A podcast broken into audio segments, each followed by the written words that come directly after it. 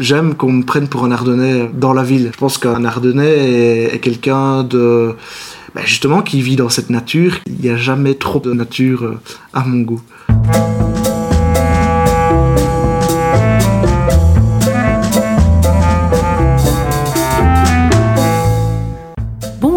Bienvenue au Pays de Nulle part. Je suis Aude Piette, fondatrice du Coworking Gare et co-gérante avec ma sœur Lola du restaurant Les Gamines et de l'hôtel Le Val de Poix à Poix-Saint-Hubert en Ardennes belge. Je suis une Ardennaise exilée à Bruxelles depuis 18 ans et je travaille en Ardennes depuis 7 ans. Au Pays de Nulle part est un podcast dédié à la ruralité et à ceux qui y vivent ou pas. Il paraît tous les 15 jours, les jeudis. Je vous invite à écouter son teaser si vous souhaitez en savoir plus. Cette semaine, nous partons à Haute-Nier dans la campagne liégeoise, pour rejoindre mon cousin Dimitri, le frère de John et Pauline. Dimi est architecte. Il a vécu de nombreuses années à Liège jusqu'à ce qu'il décide, récemment, avec son épouse Margot, de s'installer dans la campagne liégeoise. Ils vivent actuellement dans des containers et c'est avec lui que nous clôturons notre mini-série sur Liban.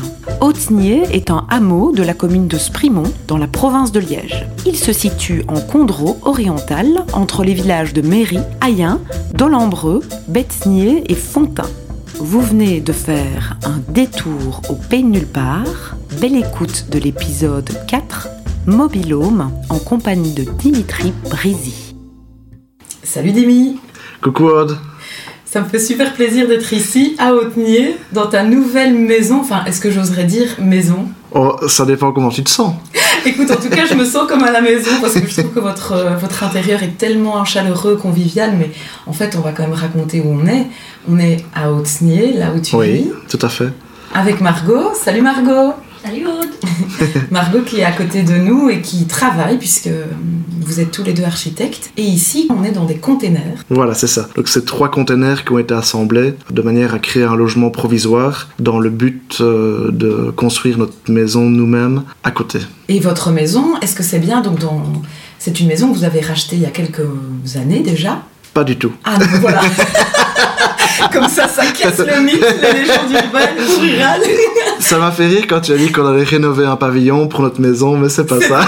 Tu vois absolument pas Non, donc en fait, on va, construire une maison ici, juste à côté, une nouvelle construction. Donc c'est un, terrain euh, qui nous a donné le coup de cœur euh, à nous de Margot il y, a, il y a là maintenant plus ou moins trois ans. Et du coup, euh, c'est un terrain que personne ne voulait parce que il était tout boisé. Euh, très en pente.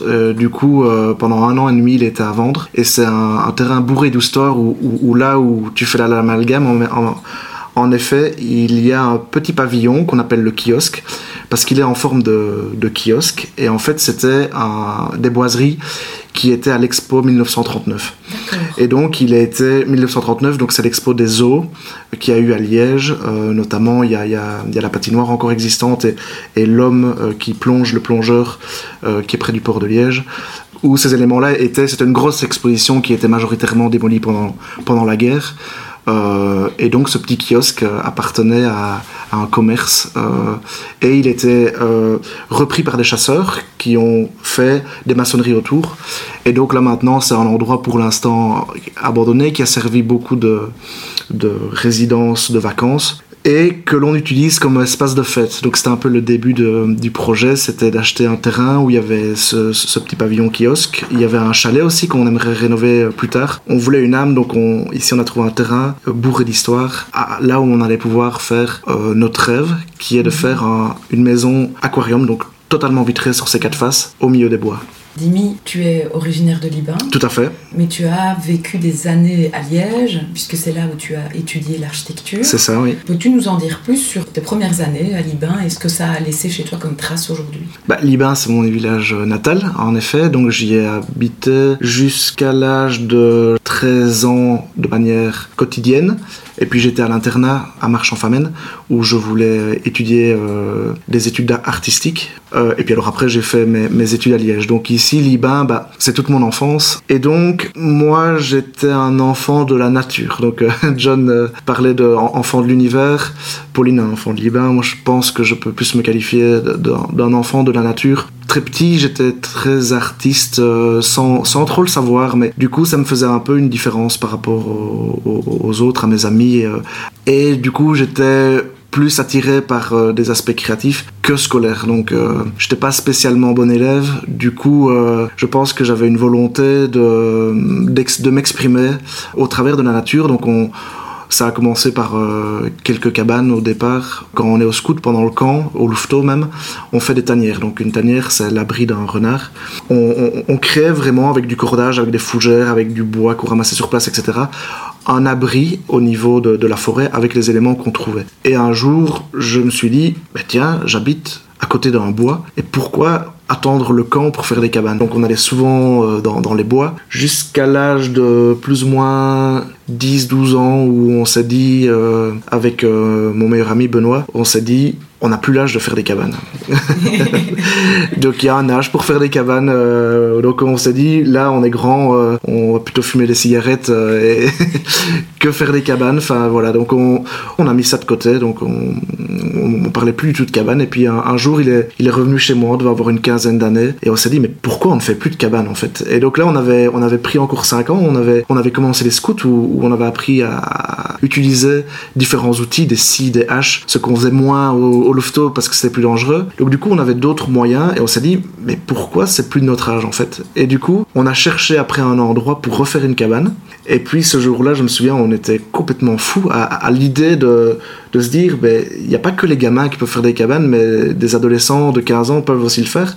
Et peut-être mieux et peut-être plus euh, enfin avec d'autres idées etc donc euh, on s'est faufilé dans, dans, les bois on a cherché un, un, endroit euh, on a trouvé cet endroit c'était une sapinière où quelques arbres étaient manquants ce qui faisait que ça faisait une petite éclaircie. Et donc on a on a décidé de, de, faire cette cabane et il est venu dormir chez moi ce soir-là et on a fait une nuit blanche en dessinant tous les plans de la cabane. Et je me souviens très bien que le, lendemain tous nos amis sont, ont rappliqué sur le à, l'endroit de la cabane et on dit mais vous êtes con c'est plus de votre âge. Enfin c'est plus de notre âge et du coup euh, Benoît était un peu entre les deux euh, à se dire oh, ouais c'est vrai on était un peu gêné à cet âge là on n'a on pas encore de enfin vraiment de, personnalité forte qui peut dire si c'est de notre âge mais du coup, moi, j'avais juste envie de le faire, donc j'ai commencé tout seul. Et à côté, il rigolait. Quoi. Il, disait, mais qu'est-ce que tu fais? Tu n'y arriveras pas. Et, je dis, vous n'avez pas besoin de vous. Donc j'ai commencé vraiment à, à, faire tout seul. Et le lendemain, ils sont revenus et euh, le premier plancher de la cabane était fait, il faisait 4 mètres sur 7. Donc c'était euh, c'était pas rien. C'était quand même assez, euh, assez impressionnant. Petit à petit, les gens sont revenus et ils ont dit Waouh, c'est un truc de fou, ça pourrait être notre habitat de d'adolescents, justement, de rencontres, de fêtes, etc. Donc là, d'un coup, je pense que ce, ce, simple plancher a permis une vision à tout le monde. Et donc, on était une dizaine à, à construire cette cabane qui finalement faisait deux étages de haut. On avait une terrasse euh, où on a fait mon, anniversaire, mes 16 ans. On était 20 sur, euh, sur la terrasse.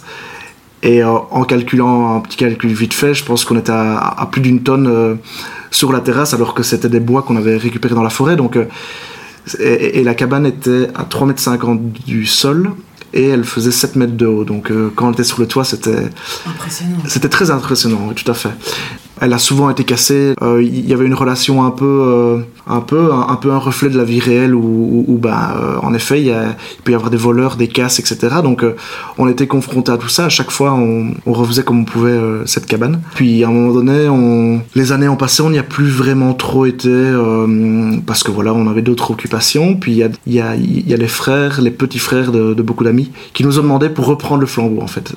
Donc, c'était, très chouette. Donc, ils nous ont dit, est-ce qu'on peut votre cabane. Bon, là, oui, c'est génial, on était tout contents. Donc, euh, un jour, euh, je revenais de, des études et euh, ma maman me dit Ah, il y a Steph, ma, cousine qui habite en face, qui m'a dit qu'ils avaient coupé les bois de la cabane. Je dis Qu'est-ce que tu racontes? Oui, apparemment, ils ont coupé toute la sapinière, sauf la cabane. Et alors, euh, j'y vais, mais il faisait noir, il faisait tout brumeux. Et en effet, c'était un, un moment très très très impressionnant dans le sens où je suis arrivé face à une dizaine d'arbres qui étaient restés là comme ça, qui surplombaient tout c'était assez intense comme moment parce que c'était une forêt qui venait d'être euh, dénudée, de tout, où on sent l'odeur, on sent euh, des écorces partout, on, sent, j'ai pas envie de dire une, une, mort, mais on sent un paysage qui est très inerte en fait et qui vient un peu d'être dévasté, mais et cette cabane qui, qui est restée de manière assez forte comme ça, qui est un, énorme symbole qu'on voyait d'ailleurs de très très loin dans le village. Alors on ne sait pas si c'est par volonté ou si c'était soit par respect, soit à défaut de ne pas, ils ne pouvaient pas récupérer les arbres, euh, malgré qu'on avait mis aucun clou, sauf un. ça a toujours été un petit peu. Donc ici, ils n'ont pas su récupérer les arbres, donc ils ont mis apparemment, ça on n'a pas vu malheureusement, mais ils ont mis le feu aux arbres et tout a pris feu. C'était euh, voilà très très impressionnant.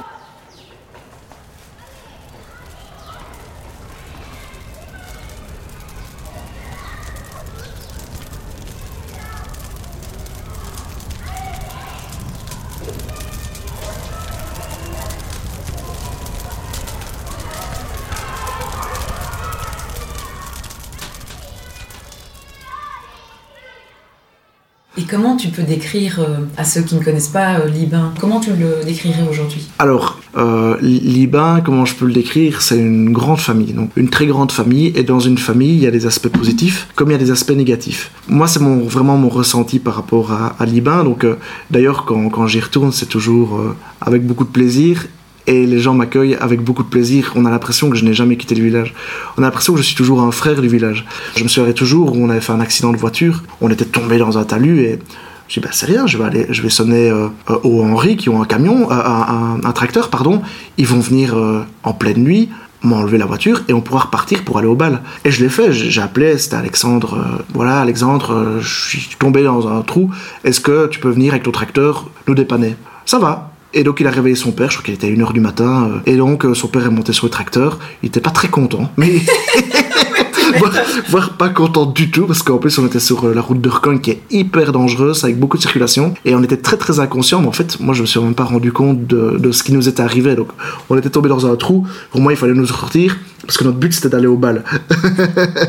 donc du coup c'était euh, et donc euh, il arrive et il était énervé, pourquoi il est énervé mais il était là et donc un peu comme si on était ses enfants et, il nous a crié dessus. à ce moment-là je l'ai pas trop bien pris, il nous gueule dessus mais en fait il nous a crié dessus comme si on était des enfants parce qu'il y avait des voitures, on était dangereux, il y avait des voitures qui arrivaient à fond de balle. Il nous disait mais, mettez-vous sur le côté, vous êtes fous. Donc voilà, on, c'est, mais tout ça pour dire qu'il était là donc et c'est le papa. je pense que dire toi tu viendras à 3 du matin. Je pense qu'à Liban, euh, si on a un réel problème et que euh, on réveille quelqu'un, il, viendra. Il viendra et c'est très riche euh, comme manière d'être. Maintenant, c'est vrai que pour ma part, j'ai vécu aussi des moments, par ma différence, je pense d'être un peu décalé, pas très bon à l'école, peut-être un peu plus fou en termes artistiques pense que j'étais un peu montré du doigt comme quelqu'un de différent, mais de manière un peu négative. Je pense que dans un village comme Liban, chaque individu a sa réputation. Ici, du côté de Liège, on va jamais parler d'une réputation personnelle, mais d'une réputation professionnelle. Euh, la réputation en, en, en Ardennes, peut-être plus précisément parce que je le connais Liban, chaque individu a sa réputation, et du coup, si un jour il fait une bêtise, ça va lui, ça va le suivre. Il y a un dossier, quoi. Il y a un dossier. c'est comme un casier judiciaire. Il y a un dossier. Du coup, moi, j'ai, je pense que j'ai eu cette réputation qui était euh, quelqu'un d'un peu fou, pas bon à l'école. Euh. du coup, bah, je pense que je devais m'exprimer aussi autrement, donc j'étais pas toujours. Euh, je me sentais parfois un peu incompris, donc je m'exprimais d'une certaine manière. bon, après, on m'a toujours dit que j'étais très gentil, mais que je, voilà, que je n'étais pas spécialement bon à l'école.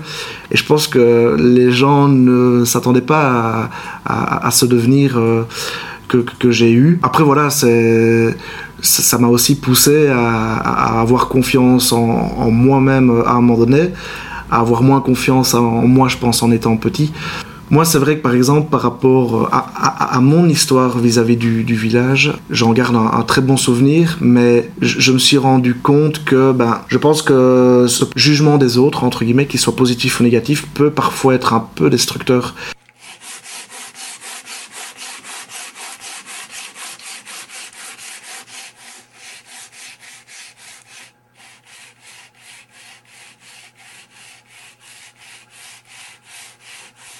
Quand j'ai commencé mes études, j'étais avec un, on était, j'étais beaucoup avec un ami qui s'appelle JF. Et alors il me disait ah tiens, euh, tu veux vivre où plus tard? Ben moi je disais, bah à Liban.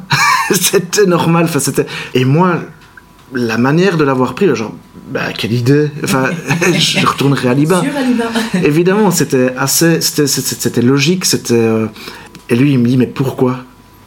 Et je dis, bah, pourquoi, pourquoi? Donc c'était, je ne comprenais pas en fait, je ne comprenais pas sa question. Et il me dit, mais peut-être qu'un jour, tu voudras, euh, je sais pas, vivre ailleurs. Mais non, j'ai mes amis à Liban. Pour moi, en fait, euh, ma... c'est un peu comme si on disait à quelqu'un, est-ce qu'un jour tu vas renier ta famille? il me demandait un peu ça en fait. Euh. Est-ce que euh, un jour tu vas euh, quitter ta famille Quitter ta famille, voilà. Ben, je disais non, je vais pas quitter ma famille. Je vais retourner dans ma famille. Là, je viens pour faire mes études, mais après, je, reviens dans ma famille. Je pense que pendant toutes mes études, il y a quand même eu l'idée de me dire je vais revenir en, à Liban. Je pense que après, les choses se sont mises petit à petit d'une certaine manière où à un moment donné, j'ai voulu revenir à Liban de manière professionnelle. Et là, j'ai commencé quelques projets Là, inversement, j'ai eu du mal à, le vivre parce que le schéma étant enfant sur ma réputation euh, en tant qu'être est arrivé sur ma réputation professionnelle. Et là, ça m'a beaucoup touché, où, euh, très vite le, mot s'est un peu dit euh, que je n'étais pas spécialement capable de, de faire des projets d'architecture. Et donc, du coup, je dis non, ça, ça je veux pas. Et j'ai très vite mis un terme à ça parce que j'ai dit non, je suis très motivé à être architecte, mais je veux pas que, que les gens s'en mêlent en fait. Euh, un peu comme quelqu'un pourrait s'en mêler dans une famille. Je dis non, ça c'est mon, c'est mon truc, c'est ma passion, on n'y touchera pas. Et donc du coup, je me suis dit, on va rester en ville on va pouvoir avoir euh, des, des, perspectives sur des choses un peu différentes. Et donc, du coup, ça nous a plu énormément. Est-ce que tu as des, premiers souvenirs des premiers mois où tu es arrivé à Liège? Est-ce que ça a été évident pour toi? Est-ce que ça a été facile Pas du tout. Les premiers mois à Liège? Pas du tout. Non, tu, tu, avais quel âge à l'époque quand tu es arrivé pour étudier là-bas? Je suis arrivé à Liège, j'avais 18 euh, ans. J'avais déjà été à Marche en Famenne, donc qui, qui était pour moi une ville qui, qui, je pense, euh, qui est toujours une ville, une petite ville, mais pas de en, province. De province, voilà, tout à fait. Et du coup, euh, bah, pour moi, j'avais déjà été à la ville.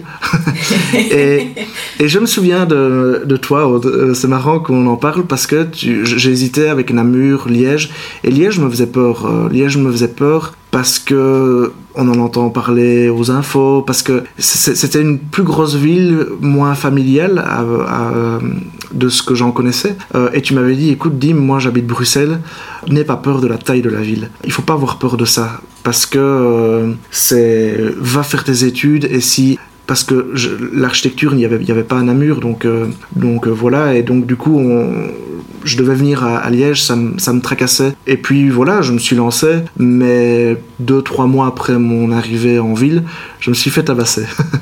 Ah je le dis en, rigolant maintenant, mais à ce moment-là, je rigolais pas du tout parce que je venais d'arriver avec euh, ce rêve d'être architecte. Du coup, après, ben, j'ai... donc c'était pas facile de, vivre en ville.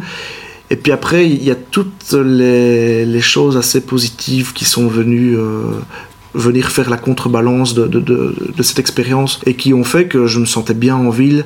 Commence à avoir de plus en plus de, projets, donc on s'est associé avec, euh, avec un, un, ami qui est Xavier. Mais c'est vrai que le rapport à la ville, euh, j'ai beaucoup aimé, mais il manquait toujours quelque chose sans savoir ce que c'était. Et puis, petit à petit, je, me suis rendu compte par certaines expériences, par le fait de rentrer à Liban, de, de sentir les odeurs, ça, ça m'a beaucoup marqué. Sentir les odeurs, mais j'avais oublié que ça existait, ces odeurs. Et puis, voir les arbres, les feuilles tomber, ça existe en ville, mais c'est moins c'est moins spectaculaire. Et là, en fait, j'ai compris l'importance euh, de ce qu'était d'habiter à Liban, d'être d'être à Liban, de, de pouvoir euh, être dans un village euh, entouré de nature, entouré sans pollution, parce que voilà, en ville, il faut pas se leurrer, il y a quand même beaucoup de pollution. Et donc, c'était un moment de ma vie où c'était particulier parce qu'on avait, on, on avait rénové un entrepôt industriel comme notre propre maison. On était là à Liège, on, habitait là euh, pour nous toute notre vie, on, se voyait éduquer nos enfants là. C'était, euh, c'était, euh, je pense que c'était vraiment très très sympa. Mais c'est vrai que à un moment donné, on s'est dit waouh, qu'est-ce qu'on fait? On, est bien ici, on est bien en ville, il nous manque la campagne. Et mon épouse qui vient de d'Urbouy, Togne exactement, qui elle aussi était dans les bois, enfin dans, dans, un village, un petit village où il faisait beaucoup de promenades avec avec la famille etc., où le papa a, beaucoup de connaissances sur la nature, les oiseaux, les fleurs. On avait, je pense, un lien commun par rapport à ça qu'on ne connaissait pas encore parce qu'on s'est rencontrés en ville, aux dans le carré précisément.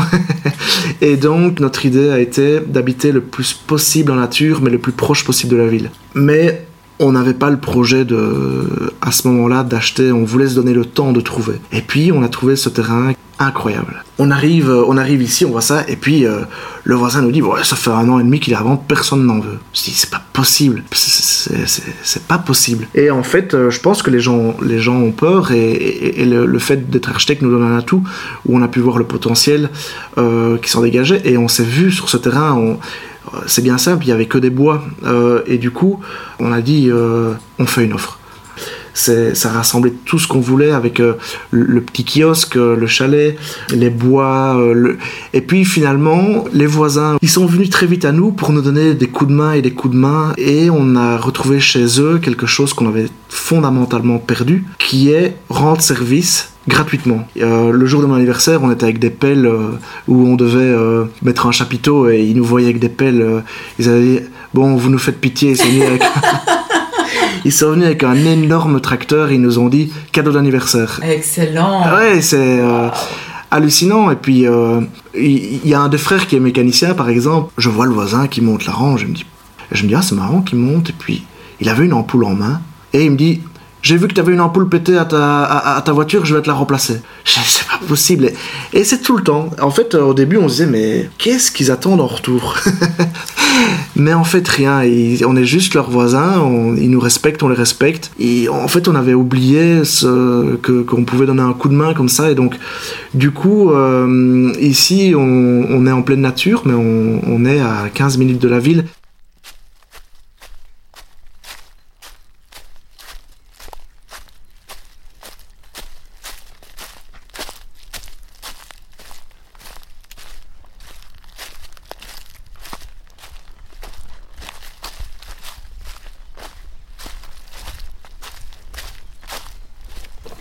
Le, fait d'avoir été en ville m'a permis aussi de savoir qu'on habitait dans une forêt. Là, j'ai vécu euh, la moitié de ma vie en, village et puis l'autre moitié en ville. Et puis ici, j'ai décidé de, revenir à la campagne en restant proche de la ville parce que j'aime les deux aspects. Mais quand on est petit, on habite dans une forêt, c'est normal, comme tout le monde. On, est dans les bois, on va chercher des champignons, comme tout le monde. Et en tout cas, en tant qu'enfant, euh, on nous a jamais dit vous avez de la chance d'être dans les bois quoi. Donc euh, pour nous tout le monde habitait dans les bois et ça n'existait pas les villes euh, les villes n'existaient pas. Du coup ici on, est en pleine nature mais on, est à 15 minutes de la ville et donc c'est par exemple si je t'explique mon, parcours quotidien je prends mon vélo et je vais travailler en ville en vélo. En vélo, toi. Ouais, donc j'essaie de le faire le plus possible. C'est pas toujours évident parce que j'ai des réunions euh, à l'extérieur où j'ai parfois besoin de la voiture, mais donc je prends mon vélo je, et j'ai 20 km. Euh, je te rassure, c'est un vélo électrique. Oui, que oui. donc euh, je, je vais en, je descends et alors je suis plein milieu des bois et je descends cette euh, vallée qui est un peu comme le Val de Bois. Euh, c'est vraiment très similaire, donc euh, je, me sens chez moi. ici, je me sens vraiment chez moi. Et donc, je, descends ce, petit val et puis j'arrive au bord de l'eau, au bord de l'Ourthe, où il y a des, beaucoup de canards, etc. S'il reste une tranche de pain sèche euh, dans, un, dans un paquet, ben, je vais m'arrêter, je vais donner à manger au canard. Je vais prendre le temps. Je prends beaucoup de temps maintenant euh, pour moi de, de m'arrêter. Je pense qu'on est dans une société où on court tout le temps. J'ai pris le contre-pied maintenant où même le matin, je me lève, je, je, vais boire ma tasse de café dehors, même s'il pleut. Je me mets en dessous d'un arbre et je suis en peignoir. Heureusement, les voisins ne savent pas trop nous voir. Mais du coup, je, je vais en dessous d'un arbre, même s'il pleut. Je regarde euh, une fois sur deux, je vois un écureuil, je vois des oiseaux, euh, toujours différents. Euh, on, avait le terrain, mais on n'habitait pas encore sur place. Et je suis revenu, j'ai fait un feu. Puis à un moment donné, je vois une luciole. Je dis, oh, une luciole. Alors, je sais pas pourquoi, mais on n'en voyait pas beaucoup euh, à Liban. on en voyait parfois quand on, se promenait avec les scouts. Maintenant, peut-être qu'on n'était pas beaucoup dehors. on profitait. Je pense que même à Liban, on, est dans la nature, on habite, mais on profite pas de l'extérieur. Moi ici, je suis tout le temps dehors. Et à un moment donné, je vois une luciole, deux lucioles, trois lucioles. Et puis, j'étais un peu ébloui par le feu et je me lève et je vois dans tout le terrain un nuage de lucioles à travers les arbres, mais c'était extraordinaire, c'était magnifique. Il y avait euh, au moins une centaine de lucioles qui vacillaient comme ça, et c'était comme un, nuage en fait, de éclairé par euh, par ces petites lupiotes. Et là, je me suis dit waouh, on est dans la nature.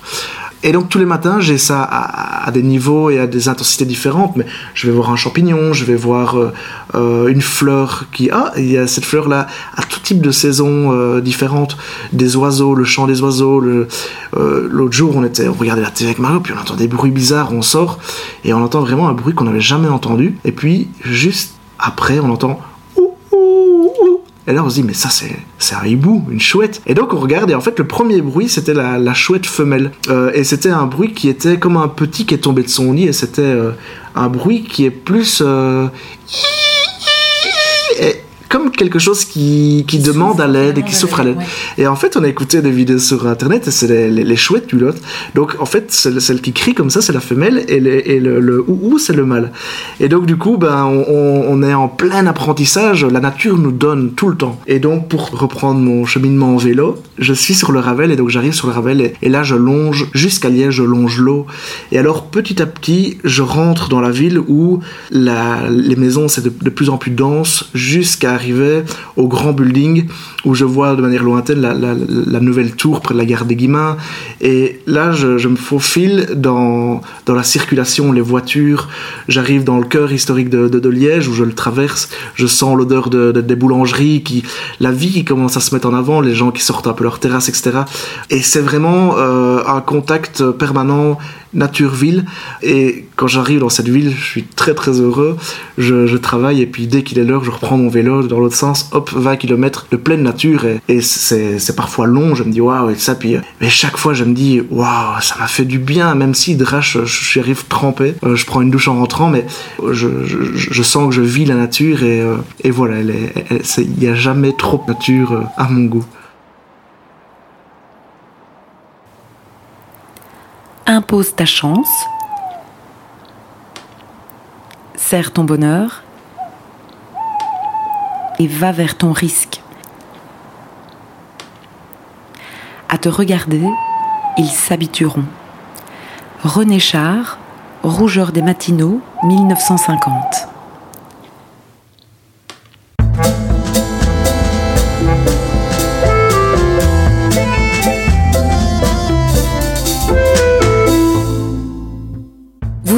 Au pays de nulle part et vous venez d'écouter l'épisode 4, Mobilhome. Je remercie chaleureusement la commune de Liban et particulièrement Madame la bourgmestre Anne Lafu, partenaire de ce podcast, qui ont soutenu cette mini-série sur Liban. Dans le prochain épisode, je vous propose une petite échappée théorique avec un homme passionnant. Cet homme, c'est Daniel Botson. Il est docteur en sociologie et spécialiste des thématiques liées à la ruralité. Monsieur Botson habite à Viance, un petit village de la commune de Liban, et oui, qui se trouve à 10 km seulement de Poix-Saint-Hubert. Il a notamment publié Les Villageois aux éditions L'Armatan, ainsi que l'ouvrage photographique Il y a une vie en dehors des villes avec Jean-Marc Botson. Avec lui, nous réfléchirons à cette question. Est-il aujourd'hui encore intellectuellement acceptable de parler de ruralité en Belgique? Et je peux vous le dire, ça sera captivant. Vous pouvez nous écrire sur les réseaux sociaux et envoyer vos histoires avec la ruralité si vous en avez. Abonnez-vous sur la plateforme de votre choix pour être notifié des épisodes dès qu'ils sont en ligne. Si vous aimez ce podcast, la meilleure façon de le soutenir est de le partager et de laisser un avis 5 étoiles sur Apple Podcast ou sur la plateforme que vous utilisez. Vous chercherez et trouverez au pays nulle part sur les plateformes SoundCloud, iTunes, Google Podcast et Spotify. Grand merci déjà à vous tous, rats des villes et rats des champs, de nous suivre et de nous écouter. À très bientôt au pays de nulle part.